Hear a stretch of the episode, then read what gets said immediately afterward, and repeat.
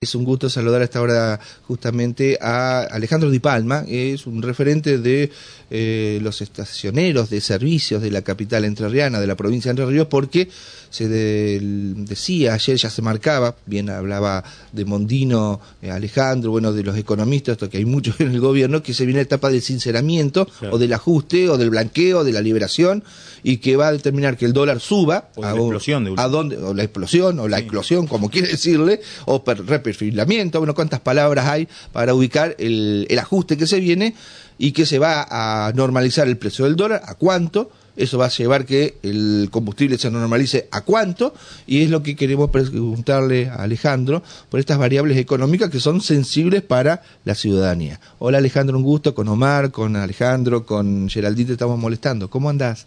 ¿Cómo andan, chicos? ¿Qué, qué dicen? ¿Cómo les va? Y acá estamos esperando. Estamos, me río porque, viendo. mira, yo... Por lo menos no nos prometieron lluvia de inversiones, porque yo salí con salí con la palangana durante cuatro años y lo único que me caían eran facturas con aumento. Yo salí con un paraguas, digamos. bueno, y entonces, Ale, ¿cómo es la historia? Por, por, eso, mira, el, el, la, la primera, eh, digamos, referencia que tengo que hacer es que yo lo que yo lo que voy a decir es una observación política de la realidad que, que, creo que está totalmente liberada de ideología, porque, viste, después todo el mundo lo que vos decís te dicen, porque este kirchnerista o este eh, del PRO o de... Vos le has pegado al kirchnerismo y al maquinismo parejito, y así que por ahí tiene autoridad. Y, al peronismo también, y, al, socialismo también. de ahí tiene coherencia, se puede decir. Bien. Respecto de, bueno, pero porque es un país, es un país de, fuertes este, incoherencias. Fíjate, usted está hablando de una cosa. Dígame cuándo apareció un canciller haciendo las declaraciones temerarias en términos energéticos, económicos, de intercambios comerciales como esta mujer Mondino ayer. No existe esto. ¿Ya compraste el equipo energético? No, ya lo tiene. Es una cosa de loco esto, realmente. Yo, es la primera vez, yo estaba hoy tempranito, estaba buscando noticias así en, en, internet a ver si había antecedente de esto. No hay, no existe. Un tipo que tire todas esas definiciones, siendo canciller, realmente mete ruido por todos lados. Es una locura. Hasta inclusive que haya ido ella a una a un evento de la Unión Industrial, eh, digamos, mete ruido. Y encima toda la cantidad de cosas que dijo. Sinceramente, yo, la verdad que, aparte de prometerte ajustes, digamos, aumentos de cosas que no tienen ningún grado de proporcionalidad con la realidad social, es que te está diciendo que te va a quedar sin luz y que te tiene que comprar un generador eléctrico. Yo Viste, es la primera vez que escucho yo todas estas cosas. La verdad que me sorprende. Bueno, soy todo oído, pregúntenme a ver qué le puedo contestar. Ahora, eh, no, y, en este con este concreto, ayer cuando charlábamos con un, con un referente del comercio de, carne, él nos decía, este, aumentó, aumentó la carne, pero el usuario le pone, le puso el techo, le puso el límite, y por eso la semana que viene, por otros motivos también, va a tener una baja, tal vez uno lo toma un poco risueño, pues dice de 100 pesos, pero al combustible, a los combustibles, ¿la gente le puede poner un techo o no? No, no, mira, eh, a ver, este, lo que yo te digo, la verdad, es que lo que ven los ganaderos, lo que ven los fíjate todas las interpretaciones esas que vos me estás haciendo, son propias solamente del mercado de la carne. Está, y solamente de la carne vacuna, porque todo lo demás se maneja distinto. Claro, vos tenés emprendimiento con cerdo. Claro. Conocer, pretender de que el mercado te resuelva este que, es caer en la de Mila y decir, bueno, es verdad, efectivamente, acá se van a moderar los precios del mercado a partir de este digamos de la de la imposibilidad o de la inflexibilidad del, del bolsillo, es decir, de la economía social. Pero eso no es una realidad. Eh, la, la realidad es que vos tenés la concentración económica que es que, se explica a partir de un proceso de formación de precios que no tiene nada que ver con los costos, que explican, digamos, la concentración de la renta en pocas manos y que en definitiva o vos comés o no comés. los precios los fija este, una, una, una entidad o un conjunto, digamos, de, de empresas este, que manipulan o definen. Yo, ojo, porque, viste, manipular también, eh, eh, me estoy metiendo en un, en un dominio donde fácilmente me van a, me van a, a estigmatizar, pero este, la verdad que yo no estoy de acuerdo con eso. Fíjate vos, el tema del combustible, vos lo vas a subir. ¿Cuándo? Te van a caer las ventas. ¿Cuándo va a subir? Perdón. No, nadie, nadie sabe. Yo no sé, mira. Pero tiene que pegar el salto. Pero eso tiene, y bueno, qué sé yo, tendrá. Ahora, desde que yo tengo uso de memoria, cada vez que vos escuchás a las petroleras o a los tipos que hablan por las petroleras, que normalmente son estacioneros de servicio, te dicen que el precio está siempre atrasado. Ahora, nadie habla de los costos del combustible, nadie sabe cuánto vale el combustible. Simplemente lo quieren comparar con Uruguay, con Paraguay, con Brasil. ¿Entendés? Y la verdad que los costos de producción de una cosa y de otra no tienen nada que ver, seguro que no lo tienen. Sin embargo, viste, está todo el mundo presionando para que suba el precio. Y según, según el grupo de que ustedes son estudiosos de esto, ¿cuánto debería estar el combustible? Hoy está 500 pesos, ponele, más o menos, un poquito para arriba, un poquito para abajo. El litro de, de gasoil, de, de, nafta, anda más o menos ahí. ¿A cuánto se tendría que ir o a cuánto tendría que bajar? No, no creo que vaya a bajar, pero bueno.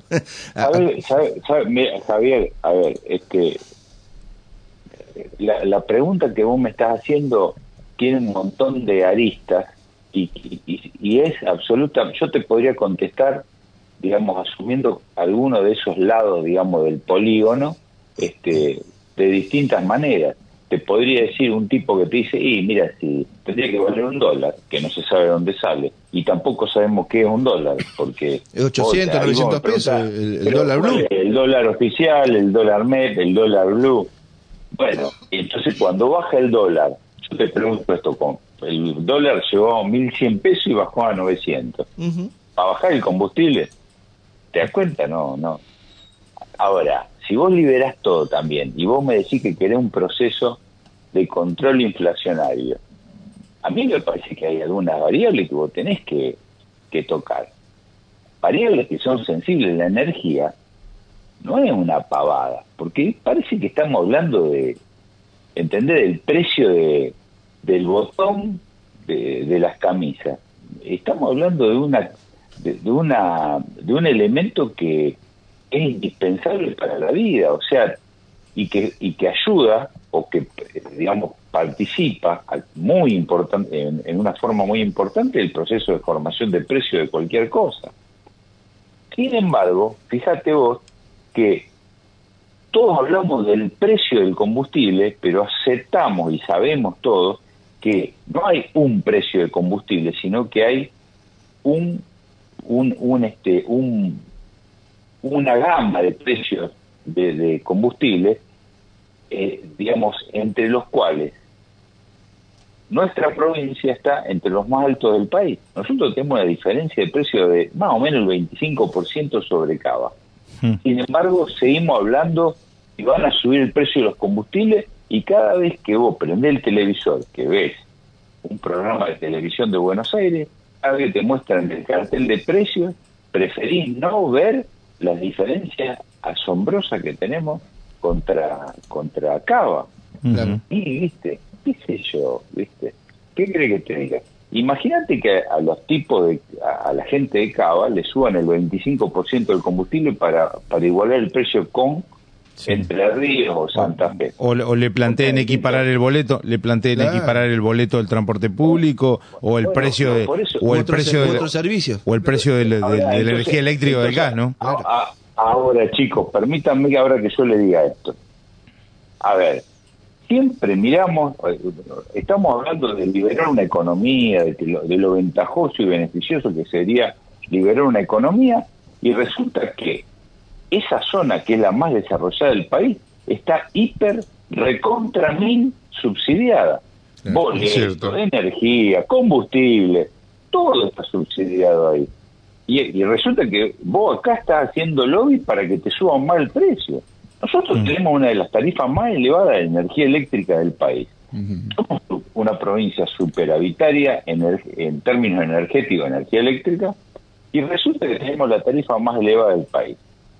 Y no tenemos respuesta a eso, ni siquiera lo ponemos sobre la mesa del debate. Nuestros debates, estoy hablando de los debates de Entre Ríos, son no tienen nada que ver con nuestra realidad, es el problema que tiene la provincia. Estamos, no los nuestros, nuestro debate debería estar centrado en la problemática de la provincia de Entre Ríos. Nosotros, antes de hablar del precio del combustible, digamos, ¿por qué no nos dan el precio de cava? Y después hablamos si, si hay que subirlo o bajarlo. Pero movámonos todos juntos. Ahora, Alejandro Omar te saluda. ¿Por qué esos precios? ¿Por qué esos precios en cava? Eh, se pueden, claro, son discrecionales. Algunos argumentan desde el punto de vista del volumen poblacional, de la enorme cantidad de gente que vive allí, de, del consumo, hace que de repente eh, el producto eh, tenga un valor diferente. Ahora, fíjate, fíjate vos, vos en tu en tu discurso antes te decían que era una cuestión de logística, es decir, cuán distante estabas de, claro. de, la, producción. Exacto. Ahora te la cambiaron y te dicen que es el volumen de gente. Sí. Pero si esto fuera así, vos tenés un, un vos tenés una realidad que el país cada vez va a ser más barato en los lugares más populares, más populosos. Sí.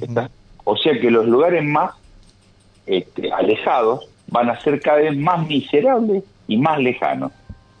Ahora, yo te pregunto, ¿para qué querer un Estado sino para tratar de equilibrar, claro, claro, de equiparar, claro, claro. La diferencia. Entonces pregunto, el mercado que va, si, si, si esto es propio del mercado, porque vos me decís que tenés mucha gente y entonces es más barato y lo otro es mucho más caro, entonces indudablemente el mercado no puede ser la solución a algo que tendría que ser más o menos razonable, porque si no voy a terminar con todo eh, eh, eh, echando a todo el mundo de los lugares alejados y vamos todos a vivir a, Capital Federal. Y bueno, es lo que ha venido pasando. inclusive hasta mejores sueldos por ahí se pueden observar en lo que es la capital y, ambas. ¿no? Se llama desarrollo. Claro. pero esto es, tenemos... perdón. Eh, no, te decía, estos economistas, este Ale querido, eh, parten de que la Argentina funciona como Suecia, como Noruega, una economía normal, tranquila, que podés hablar de mercado con mínima intervención del Estado, pero en Argentina con la crisis que hay, es necesario el Estado para que más o menos oriente y trate de ayudar al sector empresarial a salir para adelante. Lo que pasa que también está la idea esta de que el, Estado cada vez que regula supuestamente interviene. ¿no? Pero, bueno, pero Dicen, no regula, interviene. Hay intervenciones eh. sanas que, son eh. lógicas en un mercado como el de la Argentina que está totalmente concentrado. que les diga que los estados existen en todo el mundo, no hay ningún país sin estado. Y no hay ningún país cuyo estado no intervenga.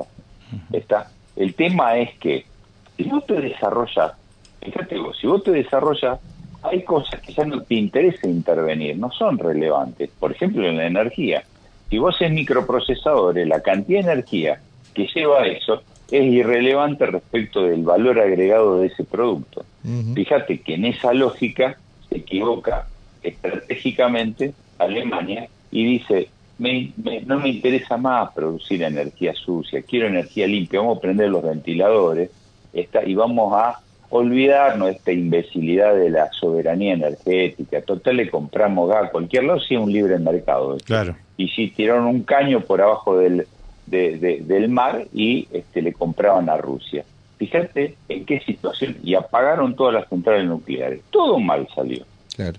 ¿Entiendes? Se pelearon con Rusia y después. No, no, no, no, no, se pelearon. Eh, hubo un conflicto de Rusia con Ucrania. y bueno, y de Rusia repente. claro. chorro. Ni, por eso, ni siquiera, ni siquiera puede ellos. Ahora, con eso en claro. mente, yo te digo, yo te digo esto y te lo traigo a Argentina.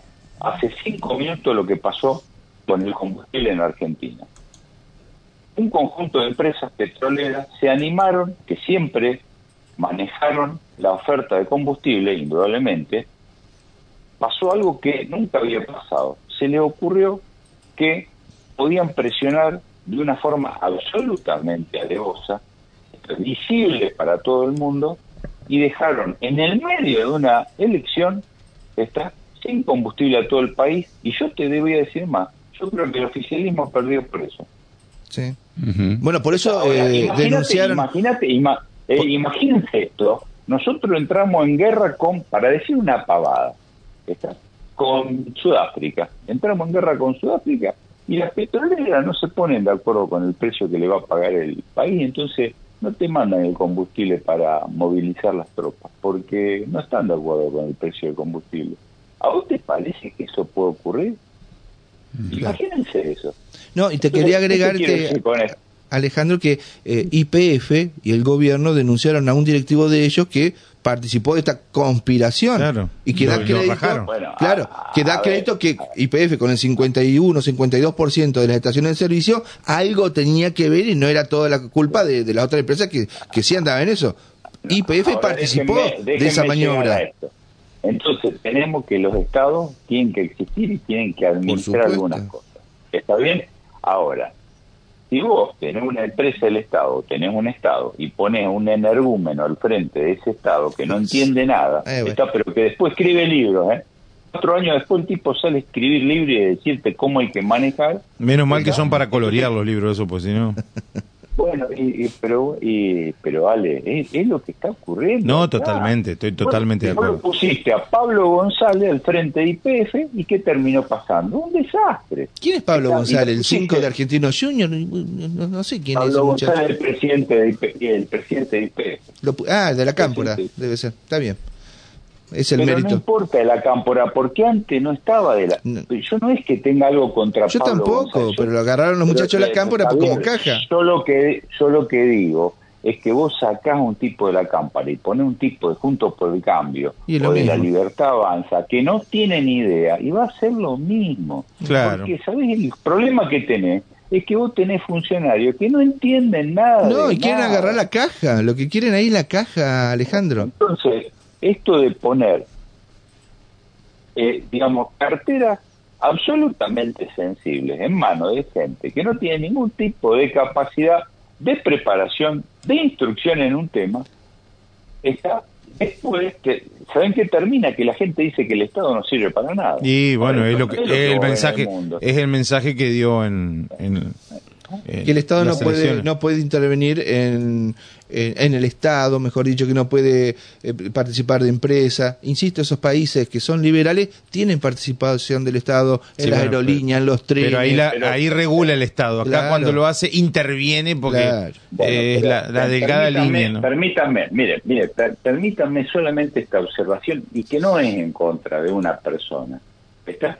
Este tema de la diferencia de los precios de los combustibles líquidos entre Entre Ríos y la zona de AMBA, ¿está? no voy a poner el resto de las provincias, ¿eh?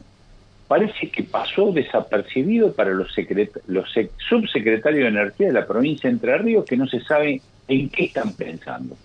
Como si eso no tuviera ningún tipo de relevancia en la economía provincial. Mm. No les interesa el tema, o no lo vieron, o no saben, o nadie les dijo, che, flaco, ¿por qué no moviliza un poco? ¿No tendría que ir a hacer alguna gestión? ¿No tendría que abrir la boca y decir algo? Mm. Me estoy enterando que hay un subsecretario de Energía en la provincia. Bueno, cargo que ahora, dijo Frigerio, lo va a eliminar. Todas esas subsecretarías. Mm no sé, qué sé yo. No, la verdad que la verdad que no me parece una buena idea. Bueno, es lo que va a hacer. Va, va, a achicar un porcentaje importante de cargos políticos. Javier, bárbaro, Javier. Escúchame. Ahora, vos podés sacar un asesor. Porque vos tenés que poner asesores porque los tipos que están al frente de las carteras no tienen ni idea, entonces necesito un asesor. Hmm. Porque el tipo no sabe nada. Ahora, vos me decís que en una provincia de energía, que somos superavitarios energéticos, que nuestros recursos naturales son los ríos con los cuales vos podés producir más energía, atravesada por líneas estratégicas energéticas, eléctricas, desde norte a sur y de este a oeste, y gasoductos que van a llevar el gas de vaca muerta a Brasil. Resulta que vos vas a borrar al secretario de Energía, y la verdad que no tiene mucho sentido. Mm. ¿En qué estás pensando? ¿Qué querés poner? Eh, ¿Vos querés poner un, secretario de fruta, de frutas y hortalizas? Me parece que no, ¿viste? Acá me parece que vamos conducidos a hacer otra vez la revolución del, bife de chorizo, porque estamos hablando siempre de la agricultura y de la ganadería como si no vamos a hablar con eso, ¿entiendes? Nuestro, eh, eh, eh, nuestra, nuestro único objetivo de desarrollo es la economía del bife, ¿entendés? Y la verdad, francamente, me parece que así vamos a ir con los con los aparceros. El trabajo que da la provincia, ¿sabe qué? De aparcero, un tipo en un caballo que vive en un rancho, que toma mate con galleta polizada. Ese es el laburo que damos así. Muy bien.